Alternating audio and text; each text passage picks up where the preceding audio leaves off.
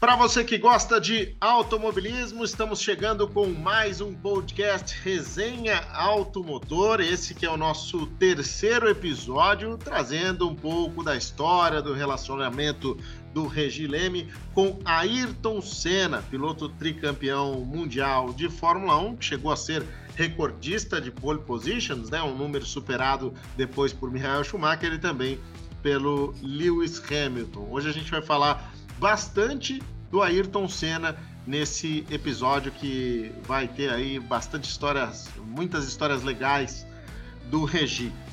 Tudo bem, Regi? Tudo bem, Thiago. Tem muita história mesmo para contar. São anos e anos aí de convivência desde antes dele entrar na Fórmula 1. Pois é, é isso. Desde antes de entrar na Fórmula 1 e na Fórmula 1 em si, pelo menos aí as 10 temporadas em que ele esteve, né, de 84 a 1994.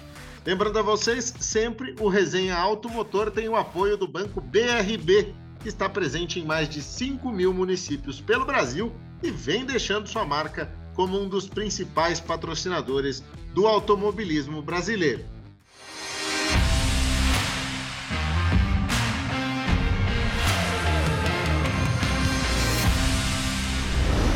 Regi Ayrton Senna, um nome, uma marca celebrada no mundo inteiro, um nome conhecido no mundo inteiro e que você teve a oportunidade de conhecer tão de perto.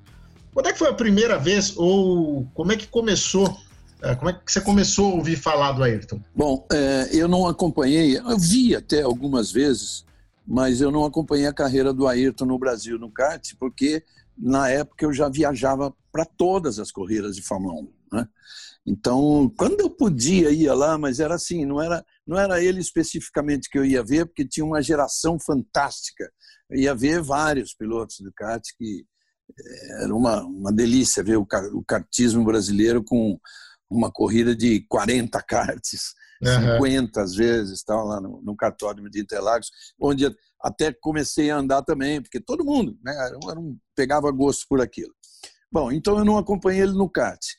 Aí ele foi embora, ele nunca andou de qualquer corrida de automóvel no Brasil antes de estrear na, no automobilismo europeu.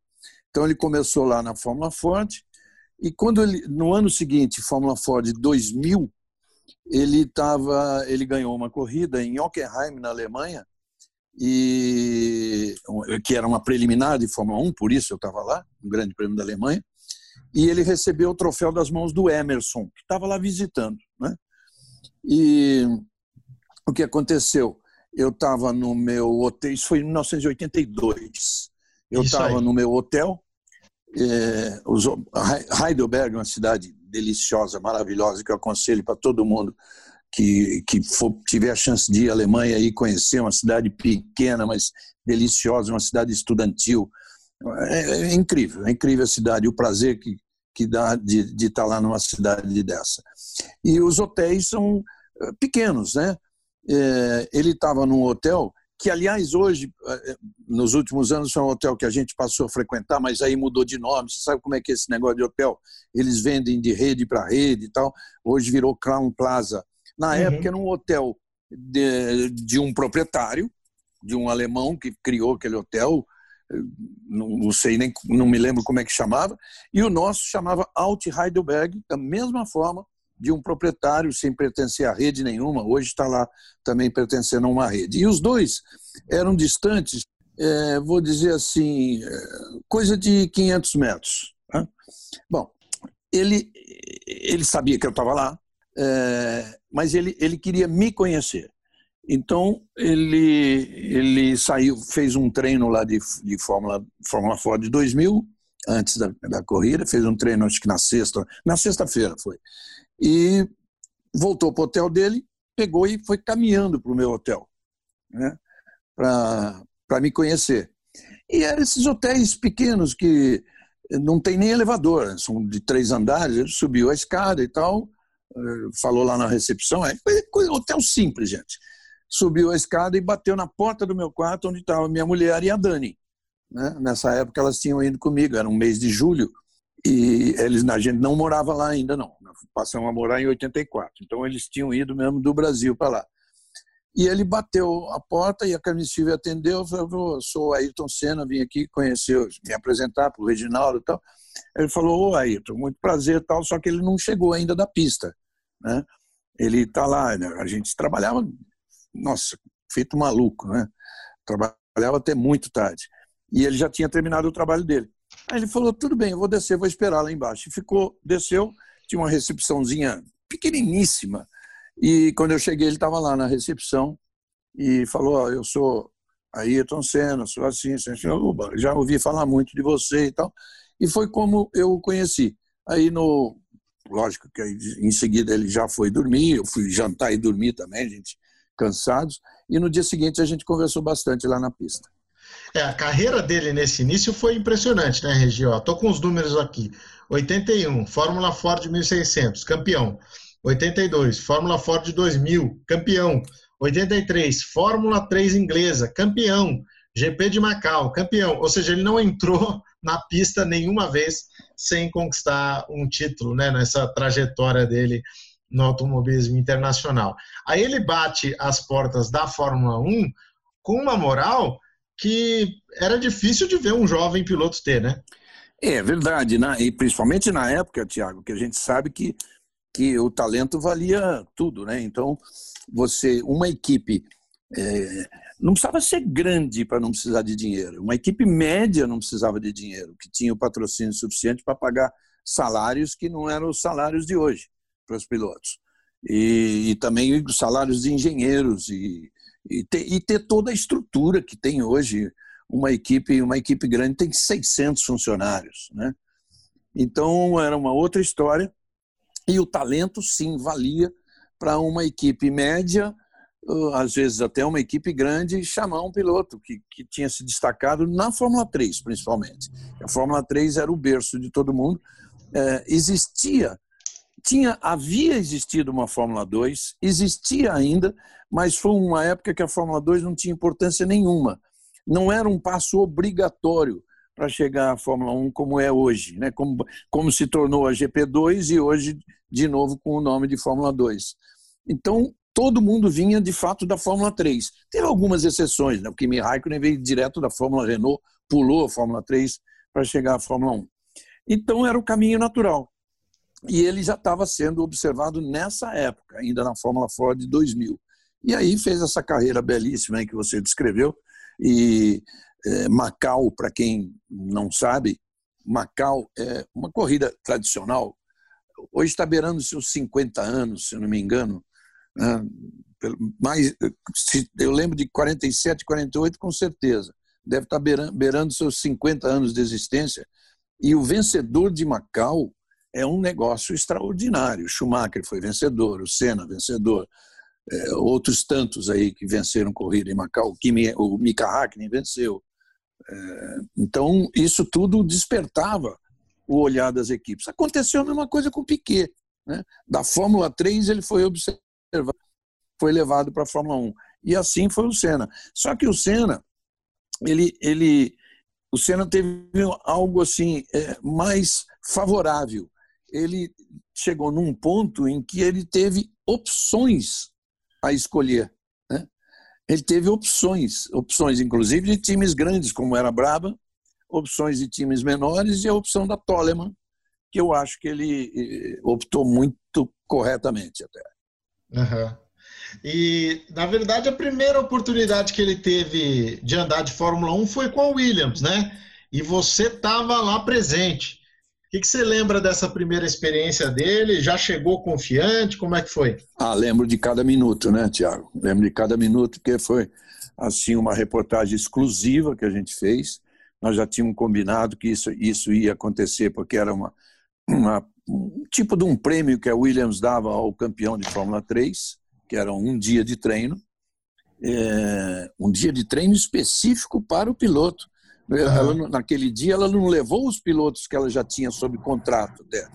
Por isso que não havia nem vaga. Em 84 a Williams não tinha vaga para ele, já tinha os pilotos contratados. É, um deles era o Jacques Lafitte, depois você me ajuda a lembrar o outro. E então ela levou, levou o carro para a pista exclusivamente para ele. O, tinha o que uns oito mecânicos, o caminhão, o carro e o próprio Frank Williams. Uhum. É, como a gente tinha pré-combinado isso, e, e, e assim, o, o Donington Park fica um pouquinho distante de Londres, e a gente então saiu um dia antes, combinamos de já dormir no, no autódromo dentro do circuito de, do Donington Park, ficamos lá e no dia seguinte saímos juntos, tomamos um café da manhã juntos. Eu saí no carro dele, que era um Alfa Sud prateado, um Alfa Sud que depois acabou até comprado, sendo comprado pelo jornalista que era assessor de imprensa dele, que é o Bigola, né, o Wagner Gonzalez, nosso uhum. amigo. E saímos nesse Alfa Sud e fomos para a pista. Aí tem toda aquela história, aquela matéria que acho que várias pessoas já viram no YouTube, que ele entra ali, ele vai descrevendo que o Senna, ele de cara ele pegou logo esse jeito de ser entrevistado, né? Sim. Um ótimo, um ótimo entrevistado. Ele tinha uh, os pontos em que ele sabia que era o que mais interessava para quem estava fazendo a reportagem, aquela coisa toda. Então, ele cria toda aquela situação que ele entra dentro do caminhão, vê o carro pela primeira vez, vai lá, conversa com a gente e dá aqueles aquelas três batidinhas no carro, né? Aquele toque, toque, toque e diz, é hoje. Esse uhum. toque, toque, toque ficou famoso, né? Famoso no mundo inteiro, correu, tá aí no YouTube para quem quiser ver.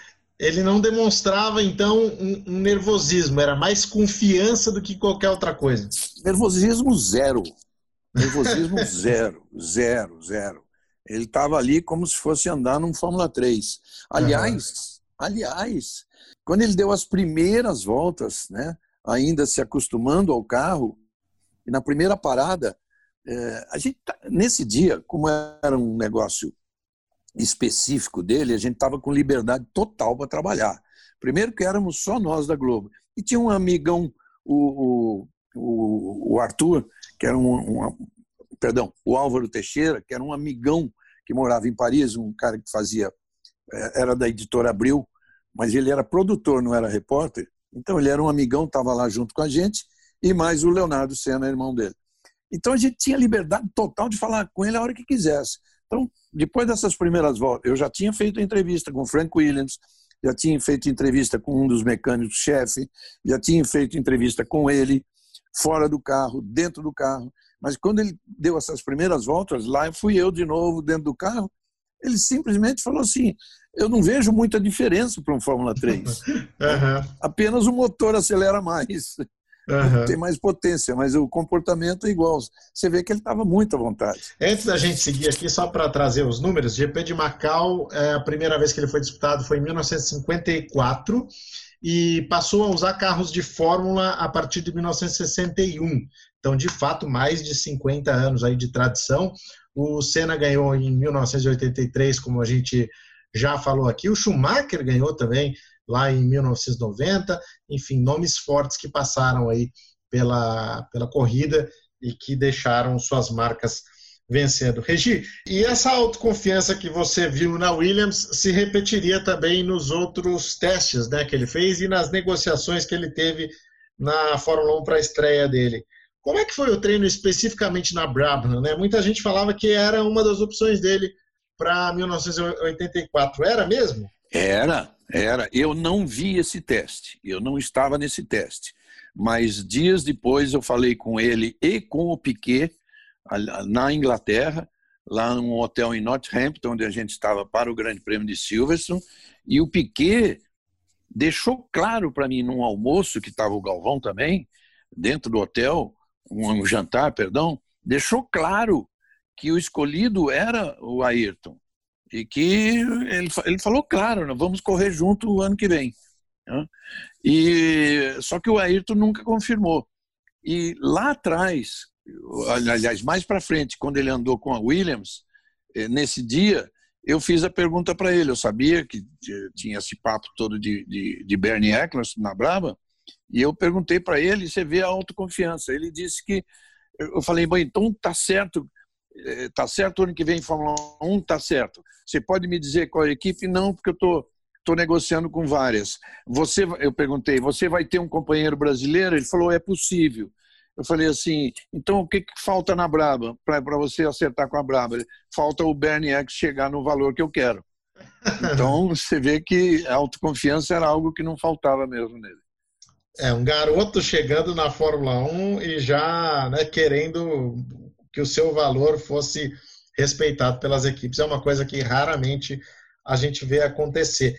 Existe até uma história uh, que eu imagino que o Piquet tenha negado, inclusive, de que foi ele quem inventou o Senna lá. O que, que você sabe sobre isso? Não, é, é essa história não é verdade. Não é verdade. Estava é, decidido mesmo, estava decidido. E eu não sei o que deu internamente. É, até já ouvi dizer que, que para a Braba, uma equipe inglesa, não era interessante ter dois pilotos brasileiros. Isso eu, eu sei que já aconteceu isso em outros, em outros em outros episódios em que de fato não vale a pena correr com. Sabe por quê, Tiago? Tem todo um envolvimento. A Fórmula 1 sempre teve, hoje é mais, um envolvimento comercial. Por exemplo, de uma, um fabricante, uma marca ter interesse em tal país. Isso sempre existiu, né? Sim. Tem um interesse aí de onde ela vende mais, aquela coisa toda. A Ferrari, por exemplo, é, qual é o país que qual é o país que mais vende Ferrari no mundo? É, são os Estados Unidos. Em segundo lugar, a Alemanha. Uhum. Veja quantos, quantos pilotos ela, alemães ela teve. Não vou dizer que tenha isso influenciado, não, porque olha a qualidade dos pilotos alemães que ela teve. Só os sim, dois últimos sim. já vale a pena, né? Schumacher é. e Vettel. É. Unir útil ao agradável, né? É, unir útil ao agradável. É, mas certamente não existiu esse veto. É, eu não sei se o Piquet tinha direito a esse veto, não tinha. Vou garantir para você que não tinha, pelo seguinte: não é que ele não tivesse moral dentro da equipe, tinha moral total. É, já tinha sido campeão uma, uma, duas vezes, já tinha, tinha sido campeão duas vezes. Mas o Bernie Eccleston não daria esse direito a piloto nenhum dele. Uhum. Isso é certeza. Isso é certeza. É, não custa lembrar também, a Brabham tinha um patrocinador italiano, né, que era a Parmalat, e em 83, pelo que eu abri aqui nos dados, foi o Ricardo Patrese, o parceiro do Nelson Piquet, um italiano, e em 1984 eles acabaram optando pelo Telfab, também italiano. Então tem, tem toda essa questão aí que você disse também, Regi, comercial. Tudo a ver, né? E que, tem, é, tudo a, é, tem tudo a ver com isso. Exatamente. E o Senna acabou escolhendo a Toleman, que de todas que ele tinha, é, parecia a pior possibilidade esportivamente. Por quê? Porque primeiro ele viu na Toleman é, a possibilidade de entrar já mandando. Ou seja, ele já poderia até, se, se fosse o caso, como acabou sendo posteriormente, de escolher o parceiro, né, de, de vetar alguém é, e principalmente de, de não ter pressão nenhuma. Não era uma, vamos dizer, não era uma ozela da vida que o obrigaria a andar lá atrás. Né? Era uma equipe que tinha um potencial reconhecido, potencial, né? mas estava muito longe de demonstrar. É, os, ele teve uma boa, uma boa recepção é, lá dentro e uma ótima impressão do, do pacote técnico, principalmente dos engenheiros, ele, ele gostou dos caras. E, inclusive, ele se deu muito bem com Alex Hawkridge, que era o, era o dono da equipe.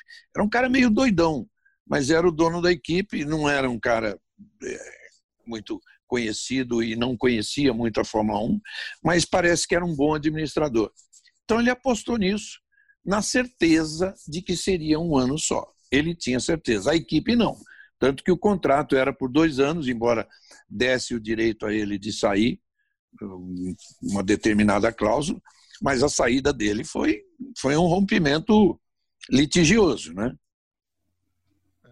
Você acompanhou isso, né? Muito de perto. É, você, inclusive, tinha a notícia em primeira mão do anúncio do contrato com a Lotus.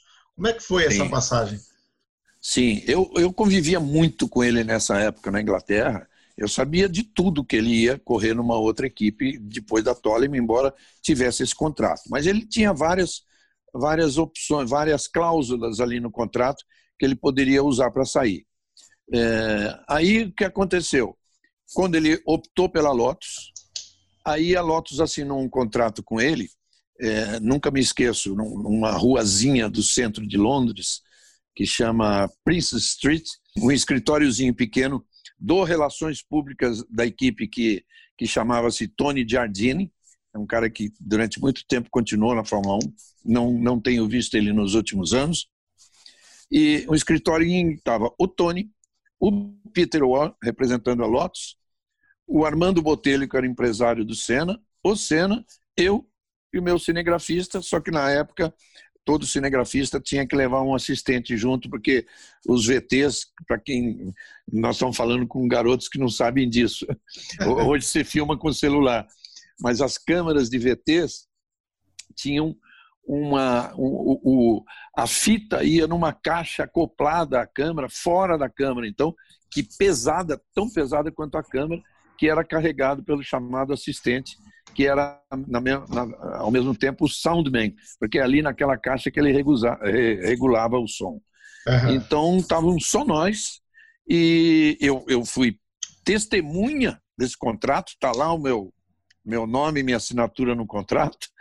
E, mas, mas, ao mesmo tempo, a Lotus fez um documento, isso era muito, é muito comum até hoje na Inglaterra, na Europa toda, um documento chamado embargo. Né? Então, que eu não poderia gravasse aquilo, deixasse editada, prontinha, como nós fizemos, mas não poderia ir ao ar antes do dia tal, horário tal. É tudo bem estabelecido.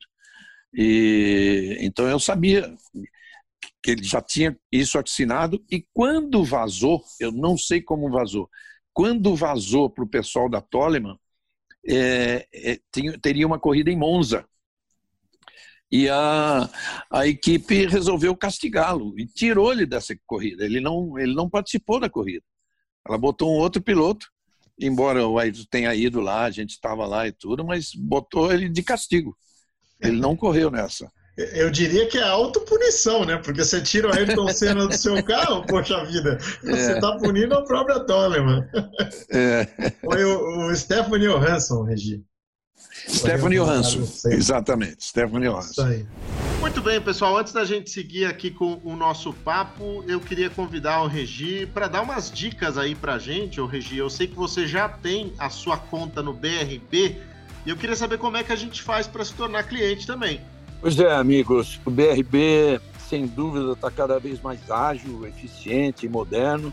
É, basta dizer que em três anos já são mais de 4 milhões e meio de clientes, né, com soluções diferentes é, financeiramente e completas, meios de pagamento e de segurança simples, inovadores, digitais, tudo isso aliado a uma experiência única e completa o BRB vem se tornando o banco de todos. E você sabe que o BRB é o banco que abraçou o automobilismo e ele nos apoia aqui nesse nosso programa, nesse nosso bate-papo.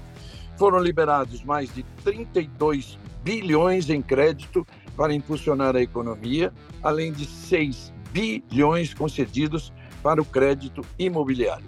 Rapidinho, você baixa o aplicativo no seu celular e dá o primeiro passo para se tornar um cliente BRB e já poderá aproveitar todas as vantagens e benefícios. Aqui na descrição do nosso podcast você encontra o link para baixar o app na loja de aplicativos do seu celular. Abra sua conta agora mesmo. É rápido e muito fácil. Regi Ayrton Senna chegou na Lotus e já venceu na segunda prova dele, né, lá no Estoril, debaixo de chuva, como é que foi esse momento? Ah, foi muito legal, foi um dia, nossa, um dia muito especial.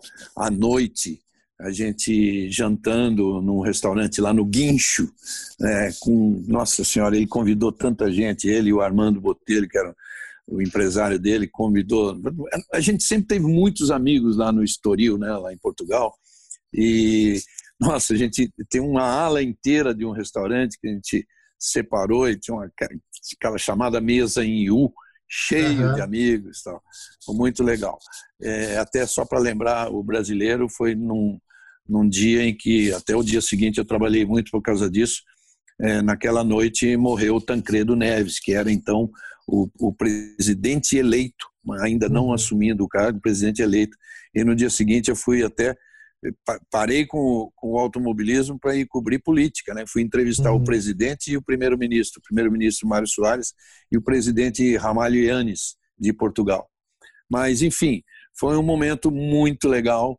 É, calhou, eu acho que ele, essa vitória já estava madura, embora fosse a segunda corrida dele na Lotus, mas calhou de ter aquele aquele, aquela pista extremamente molhada, que era tudo que ele gostava, mais gostava na vida. Né? Tanto que a segunda vitória dele na Bélgica também uhum. não estava tão molhado, mas também estava molhado. Tinha chovido, uhum. choveu, depois secou, ficou úmida tal. Então, as duas vitórias que ele conseguiu naquele ano, Portugal e Bélgica, Bélgica 85, foram na chuva, digamos assim. Mas aquela de Portugal, que foi uma muito bacana, porque a, primeira ninguém esquece. E quando ele saiu do carro, a gente tinha, estava esperando é, os pilotos voltarem, não tinha todo esse aparato que tem hoje. Você separa o carro ali debaixo da placa número 1, um, da 2, a 3, depois vai direto para o pódio, depois faz aquela. Antes de ir para o pódio, faz aquela entrevista, geralmente é um ex-piloto entrevistando. aí vai para o pódio, depois tem a sala de imprensa para falar com a mídia escrita e tudo mais. Então não tinha todo esse aparato de hoje e ele vinha direto, o Peter War, que era o chefe da Lotus, correu, dar um abraço nele, tirou ele do carro e foi levando lá para uma sala lá que, que era a, sala onde ia falar com os jornalistas. Só que eu estava fora tinham, eu estava esperando, né? A primeira vitória dele, tava, queria estar tá ali pertinho quando ele chegasse. Então tinha uma, uma grade, essas grades de, de ferro, de, de alumínio, que a gente que usa em qualquer lugar na rua e quando quer separar o trânsito, aquela coisa, tudo quando tem uhum. um evento.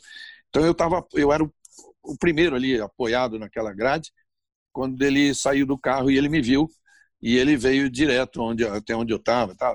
deu um tapa no peito, assim, tá? tipo um, uns cumprimentos bem brasileiros, né? Uhum. E aí foi para a entrevista. Foi muito legal, foi um dia muito emocionante. Você falou do domínio dele na pista molhada, acho que duas lendas né, do Ayrton Senna começavam a surgir nessa época. O piloto de chuva, que ele foi excepcional, um dos melhores da história, se não o melhor, e o rei das pole positions, porque foi também em Portugal que ele conquistou a primeira dele e enfileirou uma sequência grande ali, né? San Marino, Mônaco, Detroit, Itália.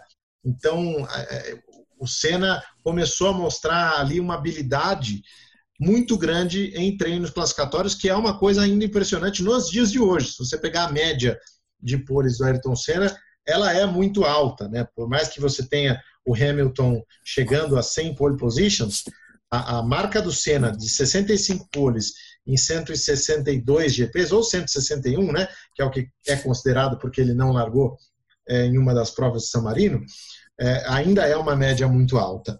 É, o Senna era um piloto diferenciado nesse sentido, Regida, de entrar num treino classificatório, de tirar mais do carro do que os outros? eu acho que era o principal ponto dele, embora o que o importante fosse a corrida.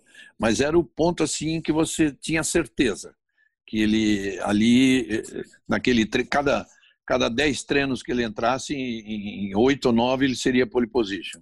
Me lembro, você falou em Portugal, vou, lembrar de um detalhe bem mais tarde, mas é, a gente não tem que seguir essa ordem hierárquica que aqui vai lembrando, é gostoso para esse bate-papo com quem está ouvindo a gente. É, bem mais tarde, ele com o Gerhard Berg na McLaren, é, o Berg tinha, tinha a pole e estava dentro do carro é, assistindo a última volta do Senna. E você, última volta mesmo, assim, faltando dois minutos, o Berg nem ia voltar para a pista, mas ele se manteve dentro do carro. Os, os mecas põem aquele, aquela televisão na frente dele e ele observando o Ayrton fazer a volta dele. E você vê na expressão, eu, eu fiquei focado na expressão do Berger, você vê que cada vez que ele terminava um setor, o Berger abria aquele sorriso, aquele sorriso assim muito estranho de quem estava assim, estou sendo derrotado. Né? Mas estou uhum. sendo derrotado por um cara que é admirável o que ele está fazendo. Então, uhum. você vê que ele vai abrindo o sorriso, no segundo setor abre mais, e no terceiro, um, um sorriso assim meio, é, pô, que pena tal, mas o cara uhum. não tem o que fazer. Então esse era bem o Senna, no, tanto que ele fez oito pole positions no primeiro ano de Lotus, né? Você lembrou bem, no primeiro ano, inclusive na última corrida do ano na Austrália. É, é, quando ele saía para aquela última volta de um treino, meu Deus, tudo podia acontecer, tudo podia acontecer. Ele, é, por mais que às vezes você pensasse assim, pô, essa pole já está decidida, mas se era ele que faltava para fazer a última tentativa, nada estava decidido. E na maioria das vezes ele conseguiu. Tanto que esse recorde dele de 65 poles durou até o Schumacher bater isso, não me lembro exatamente quando, mas durou muito tempo, né? Até o Schumacher fazer 66 e depois chegou a 68, só foi batido mais tarde pelo pelo Lewis Hamilton, como você falou, agora 97 já daqui a pouco está com 100. Pois é, você falou da McLaren, Regi, uhum. isso ficaria ainda mais claro lá, né? Por exemplo, no GP de Mônaco, que é, é uma das corridas mais tradicionais do automobilismo e onde o Senna se tornou também o rei, né? Rei das poles, rei da chuva, rei de Mônaco. Lá ele colocou 1.4 em cima do Alan Prost naquele treino classificatório de 1988. Do que você viu, é claro que na corrida acabou batendo, né? Foi um dos erros a carreira dele aí e provavelmente o que doeu mais. É, você acredita que aquela foi a melhor performance do Senna em, em treino classificatório, aquele qualifying em Mônaco? Foi impressionante. E, e eu acho que essa, ele tem, imagine, 1.4 em cima do Alan Prost, companheiro de equipe com o mesmo carro. A sala de imprensa caiu de costas. Eu lembro os ingleses falando aquilo, isso aqui era uma coisa impossível de acontecer. O Nigel Rubble, que era um cara muito, às vezes muito crítico até ao Senna, crítico ao Brasil, ele não gostava do Brasil, às vezes deixou, deixava de vir um grande prêmio do Brasil porque ele não gostava, é. mas ele, eu lembro de uma declaração dele ah, falando disso. Então, eu acho que esse 1.4 dele e a forma como ele liderou a corrida foi o que levou ele a, a, a cometer aquele acidente, aquele, aquele descuido, aquele deslize ali uhum. na, na, quase entrada do túnel. Por quê? O que, que deu aquele 1.4, o que, que pintou na cabeça dele? Olha só, a gente falou num desses episódios da rivalidade dele. A gente falou até num, num, num podcast que a gente gravou para Petronas exclusivamente, sobre essa rivalidade, de quando tinha começado essa rivalidade Senna e Prost, que todo mundo cita aquele episódio de Imola em 89, mas nós estamos falando uhum. de 88. Sim. Então, de 88 e metade do campeonato. Eles tinham até então feito quantas corridas juntas? Seis, sete. Né? Então, quando ele, ele botou 1.4 em cima do Alan Prost, ele falou assim, é hoje, ele não falou isso, ele pensou, é hoje que eu ponho uma volta em cima do Alan Prost na corrida. Uhum. E aí ele estava já 52 segundos à frente e o Ron Dennis pedindo desesperadamente para ele é, diminuir o ritmo. Ele estava 52 segundos, a vitória eh, tranquilamente, assegurada 100%, uhum. a não ser que ele cometesse um erro. E aí tem aquela história. Ele exagerou, porque ele queria botar essa, essa volta em cima do, do Alan Prost, faltava menos de, menos de.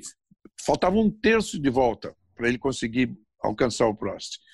É, ele exagerou nisso, então acelerou mais do que devia, ou a própria a própria o próprio pedido não, não dá para quando se trata de Ayrton Senna não dá para falar em ordem com o próprio pedido da equipe para que ele eh, diminuísse o ritmo o desconcentrou um pouquinho Segundo ele, me disse no dia, mais à noite, quando a gente se encontrou, foi isso. Ele, ele não gostou do pedido. Né? Que essa coisa de quando você está. Ele, ele disse assim: quando você veste o carro, você está se sentindo muito bem e a gente sabe bem o que é vestir o carro agora, que é as coisas que têm acontecido, inclusive nessa última corrida do Lewis Hamilton. Então, quando o piloto veste o carro, ele está sentindo que aqui o carro é uma extensão do corpo dele. É, você pedir para ele sair do ritmo dele para menos, para baixo, né? é possível acontecer isso quando se trata quando isso quando a gente está falando de, de um Ayrton Senna, de um Lewis Hamilton, de um Michael Schumacher, Nós estamos falando nesse nível de sensibilidade, né?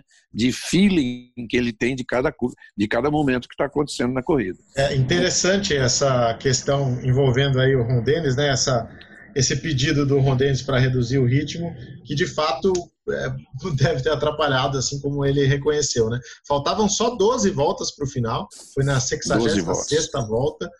E tem a história de que ele nem foi para os boxes, né? Foi direto para casa de macacão e capacete. ele estava ele tava do lado de casa. Uhum. Ele estava do lado de casa. Assim, a gente tem imagens do momento que ele bateu, até ele estava irritado. Tem um fiscal que chega perto dele, ele empurra o fiscal. Aí ele pula o guarda-reio. Aí ele vai ali, dali para casa dele, não tem 200 metros. Uhum. Então ele vai a pé de macacão. E aquela história engraçada, né, que a, a Bianca, a sobrinha dele, sempre conta, que ele tinha uma empregada portuguesa e ele bateu na porta e a empregada abriu e falou: Ô menino, o que está fazendo aqui? Eu estava te vendo na televisão agora há pouco. Maravilhoso. Mas foi, olha, mas foi uma frustração incrível. Até porque ele era obrigado é, a voltar para o circuito para fazer a entrevista coletiva da, da imprensa. Ele era obrigado Sim. e não foi. Uhum. Ele foi multado, ele recebeu uma multa da FIA por causa daquilo. E, e, todos os jornalistas queriam falar com ele lá na sala de imprensa. Eu acabei servindo assim de, de uma interface, porque eu consegui ligar aí que ele, que ele atendesse, né? É, não é, vem cá, vamos explicar direitinho. Gente não tinha celular, uhum, não existia sim. celular. Para nós, pelo menos, não existia celular. Eu consegui ligar para a casa dele, para o apartamento dele, fazer com que ele atendesse e conversei com ele e falei, ó, tá todo mundo te esperando aqui. Ele falou, olha, eu não vou. Então eu falei assim, bom, então me fala alguma coisa aí que eu possa falar para ele. Ele falou, ah, obrigado, agradeço, você fala isso, isso, isso, isso, isso. Não me lembro exatamente as palavras, mas qualquer. Ele não, não foi se desculpando. Uhum. Qualquer coisa que ele tenha falado e aquilo que eu transmiti para os outros. Quase um porta-voz sem querer. Quase um porta-voz, é, quase um porta-voz. E aí ele não foi. Uhum. À noite, nós jantamos na casa dele. Né? E vocês sabem que em Mônaco é tradição, à meia-noite do domingo, domingo para segunda, é, porque tem um baile, de, à noite tem um baile famoso lá no Sporting Clube, que vai o príncipe, vai a família real toda, vão só convidados especiais, não tem jornalista nessa história não. Até uma vez a gente foi. De, tivemos que levar é, tivemos que levar smoking, roupa completa. Uma vez a gente foi. Me lembro, tem até uma foto, eu, Galvão, Maurício, Maurício Gugelmin e o irmão do Maurício, Alceu. É, mas, enfim, é, tinha, tem essa festa. E à meia-noite, essa festa se encerra com uma queima de fogos que é muito bonita, muito bacana. Isso acontece até hoje, exatamente à meia-noite. E a gente estava, a gente jantou na casa dele. Quando começaram os fogos, a gente saiu para a varanda do apartamento e a gente ficou assistindo ali, olhando. Uhum. Ele falou assim: Ah, o ano que vem eu estou nessa festa. Estou sentindo falta dessa é. festa. E estava mesmo, né? O Senna construiu aí uma trajetória de superando o Gran Rio como o verdadeiro rei de Mônaco. Miss, o Mr. Mônaco, é. E eu acho que foi 89 que nós fomos na festa a convite dele. Uhum. Eu acho que foi isso. Exatamente. É, 89, que foi o ano, o ano do Maurício Gugelmin, né?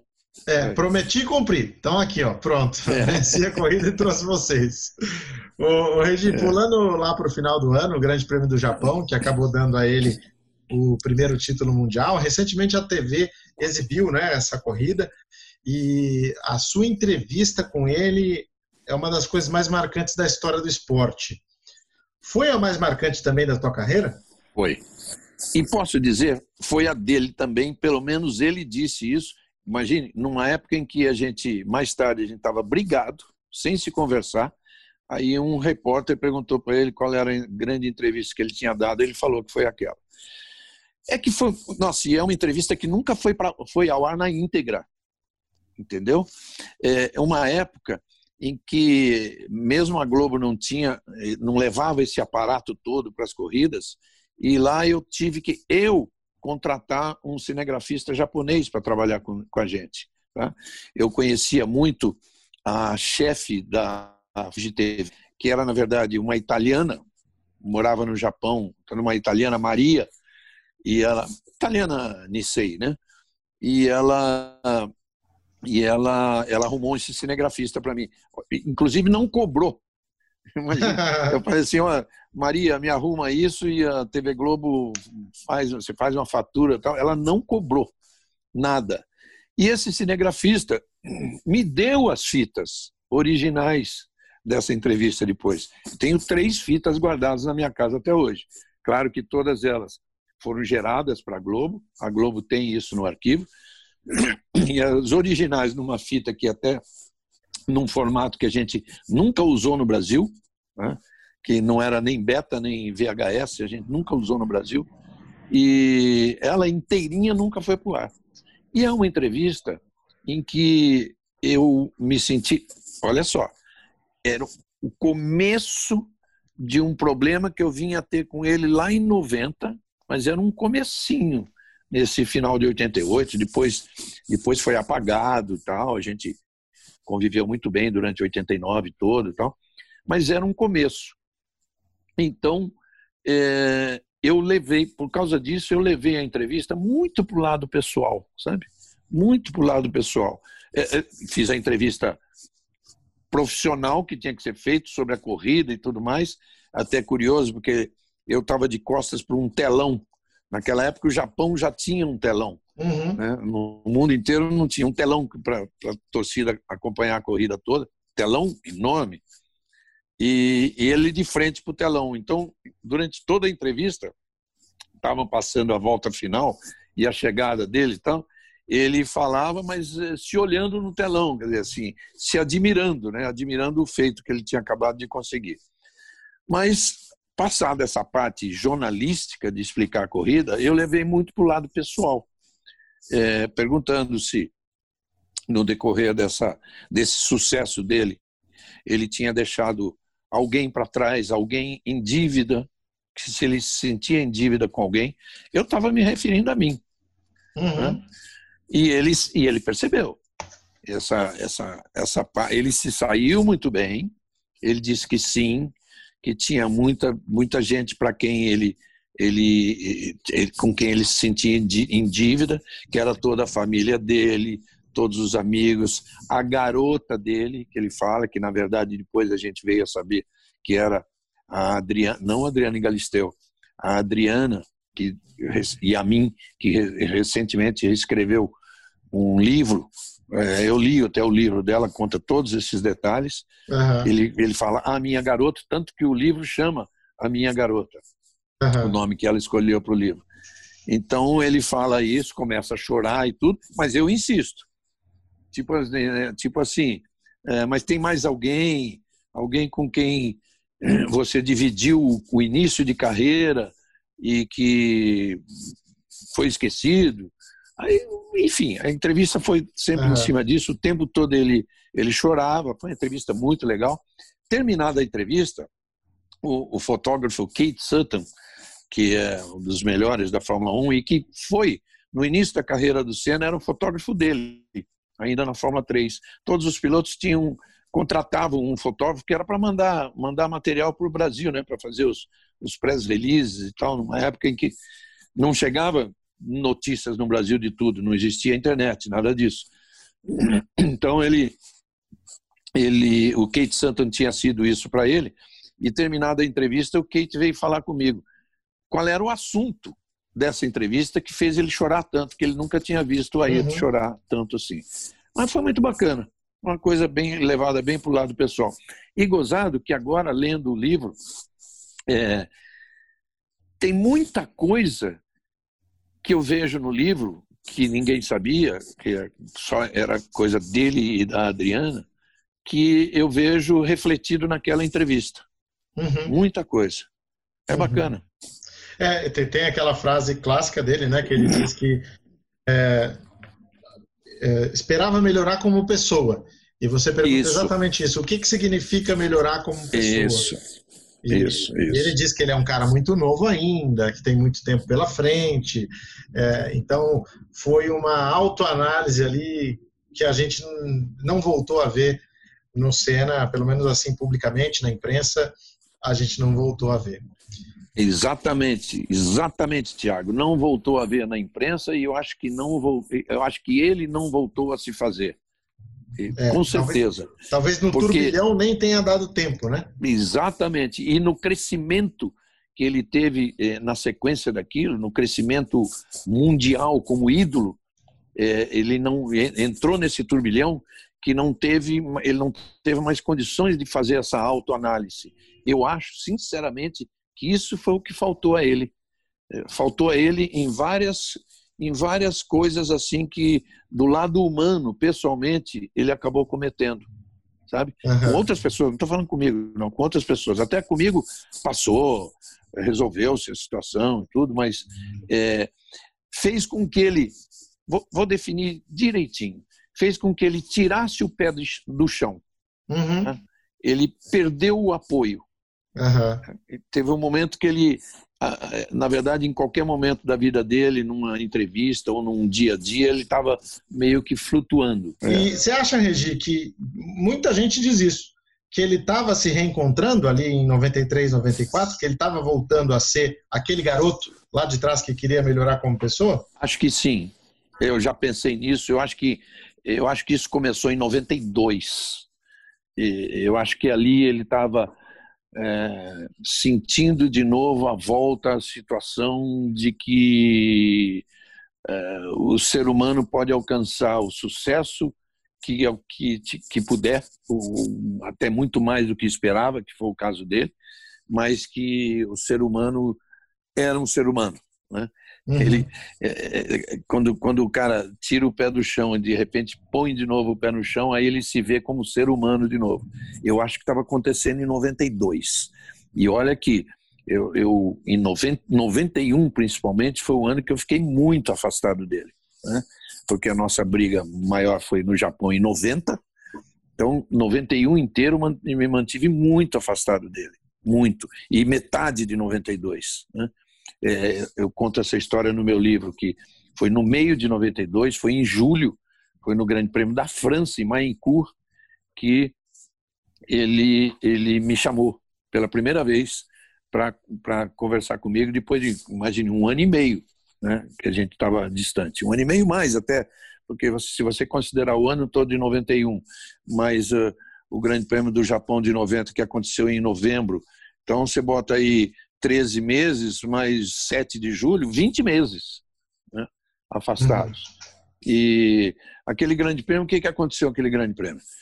Aquele grande prêmio foi aquele famoso em que os caminhoneiros franceses fizeram uma greve, uma greve espetacularmente bem, bem feita, que eles bloquearam a, estrada da França, uhum. da, de, de, Paris até, até Mayencourt, por causa do grande prêmio, mas assim, eles bloquearam é, sem que a polícia pudesse é, é, pudesse fazer nada, pudesse, sem que a justiça pudesse tomar qualquer medida contra eles, porque na verdade havia passagens. Uhum. Ou seja, quem saiu de Paris chegou a Manicur, que foi o meu caso. Só que uhum. uma viagem de duas horas eu demorei seis. Uhum. Né? Porque eles, eles faziam bloqueios, mas é, onde tinha um momento da autoestrada, não era nem autoestrada, já estava fora da autoestrada. Tinha um momento em que você era só seguir reto para chegar em Maicur e o cara estava lá os caminhoneiros dizendo para você entrar à esquerda. Entrava, a gente entrava à esquerda, como eu entrei, era o Luiz Alfredo que fez essa corrida comigo. Uhum. Tava eu e ele no carro. A gente entrou à esquerda, percorreu 30, 40 quilômetros de uma estradinha vicinal cheia de curvas, e quando eu retomei a estrada em que eu deveria estar, eu percebi que eu estava voltando tipo 100, 200 metros à frente do, que, do lugar que eles me fizeram sair. Impressionante. Impressionante. é, é o conhecimento mesmo, pegar um mapa da França para fazer aquilo. Bom, enfim, por causa disso, o repórter nosso era o Roberto Cabrini, e, e por causa disso eles deslocaram, a Globo deslocou o Cabrini para cobrir a greve. E fiquei uhum. eu na Fórmula 1. Só que eu não tinha acesso ao, ao Ayrton. Então, o que, que eu fazia? E, e a briga foi tão a briga foi tão forte na época máxima da briga que é, ele exigiu entre outros, não é bem essa palavra, mas ele fez um acordo ali que nas minhas matérias não poderia nem ter uma fala dele que fosse obtida por outro. Olha só, que coisa, hein? Entendeu? É, então, o que acontecia? Por isso é que foi contratado o Roberto Cabrini para fazer. Antes de ser contratado o Cabrini, eles tiraram os repórteres de Londres, vários, o Marcos Uchoa, a Valéria Sferi, o Cílio Bocaneira, se revezaram fazendo corridas e aí acabaram contratando o Cabrini para fazer isso, que é para não, não ter que. Não, não tinha, de fato, o contato comigo. Mas, quando a gente estava voltando a falar desse amadurecimento dele, que para mim começou em 92, quando chegou em julho, é, o que acontecia nessa época toda? Quando chegava o momento dele falar com os brasileiros, estava o grupinho ali né, no paddock de brasileiros e ele falando, gravando com gravando em rádios, né? a televisão é nossa, nós éramos os únicos que tinha, tínhamos o direito, mas ele gravando para a rádio e falando com os jornalistas, eu me postava a uma certa distância, sem entrar na roda, né? Eu não queria entrar nessa roda, participar dessa roda, mas eu me postava a uma distância capaz de ouvir boa parte, tinha boa, boa parte que eu não conseguia ouvir. Ouvir boa parte para minha informação, uhum. para a informação que eu ia usar na matéria, tá? mas sem ter uma fala dele. Sim. É, fiz a coisa dentro da maior ética possível, do maior nível de ética possível. E foi isso que ele percebeu. Ele percebeu durante esse decorrer de, desse ano, desse campeonato de 92, que quando chegou em julho, era metade do campeonato, Aconteceu a mesma coisa, eu fiquei à distância, lá em Maicur. Terminou a entrevista deles, eu fui embora para o nosso caminhão da Globo para é, escrever, gravar e produzir a minha matéria toda. Quando terminou, quando eu terminei a matéria, já quase anoitecendo, eu fazia isso normalmente. Eu saía andar pelo paddock, aquela coisa de relaxar, passava sempre num motorhome, geralmente o motorhome, é, geralmente o motorhome era um pessoal da Honda que cuidava, então era, era o pessoal da McLaren, né? E, uhum. e eu passava lá, tinha os, os, os normalmente os, eu não vou chamar de garçons, mas os caras que serviam as pessoas lá, e eu ia lá e tomava a minha cervejinha antes de ir pro hotel, a minha cervejinha relaxante antes de ir pro hotel. E eu tô nessas, a uhum. caminho do, do motorhome, do, do, do, da barraca, não do motorhome, né? Da barraca fora do motorhome. Quando ele, eu acho que ele estava dentro do motorhome e, e me viu pela janela, ele abriu a porta, desceu e veio falar comigo. Ele falou: Olha, eu, eu noto que você, sempre que eu estou conversando com jornalistas brasileiros, você fica ali guardando uma certa distância tal para ouvir o que eu falo. Entendo que é o que você precisa para o seu conteúdo jornalístico e tudo mais, mas eu queria dizer para você o seguinte: a partir de hoje, passe uma borracha em tudo e quando você quiser falar comigo, eh, as portas aqui do motorhome estão abertas. Bate aqui que eu vou te atender na hora. Ali foi o ponto final da, de uma encrenca que me fez sofrer muito. Provavelmente fez ele sofrer também. Mas claro que eu, eu fui mais prejudicado do que ele. Ele era, sem dúvida, ele era o Ayrton Senna. E eu, uhum. e eu, assim, não perdi o meu lugar na Globo, o meu emprego na Globo, porque a Globo foi muito fiel e muito bacana comigo. Ao contrário, até está no meu livro, primeiro capítulo do meu livro, por ideia até do Alfredo Boca, que está escrevendo comigo, ele disse assim: primeiro capítulo chama-se como fui promovido de repórter a comentarista. exatamente. Entendeu? Foi exatamente. Tá bom. É, você é repórter e comentarista, só que você é um repórter com quem o Senna não fala, então você é. agora tem o status de comentarista. É, são excelentes histórias que o Regi traz sempre aqui para gente no Resenha Automotor, que, como você sabe, tem o apoio do Banco BRB. Chegou a hora de abrir sua conta de maneira digital Baixe o app BRB Mobile e conheça todas as vantagens de ser cliente BRB.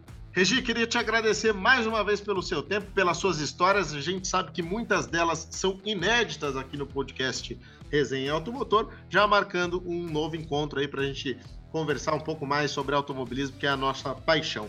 Obrigado mesmo, viu, Regi? É isso, Tiago. Obrigado. Algumas dessas inéditas é, estarão depois no meu livro, né, o livro que eu estou terminando de escrever. Talvez na hora de escrever até me lembre de algum detalhe mais. Então você ouviu, guarda a sua historinha, mas vá ver no livro também mais tarde. E agradeço a todos os amigos do Automotor e, claro, ao apoio do BRB, o Banco Regional de Brasília. Muito bem, meus amigos. É isso aí. Até a próxima. Um grande abraço. Tchau.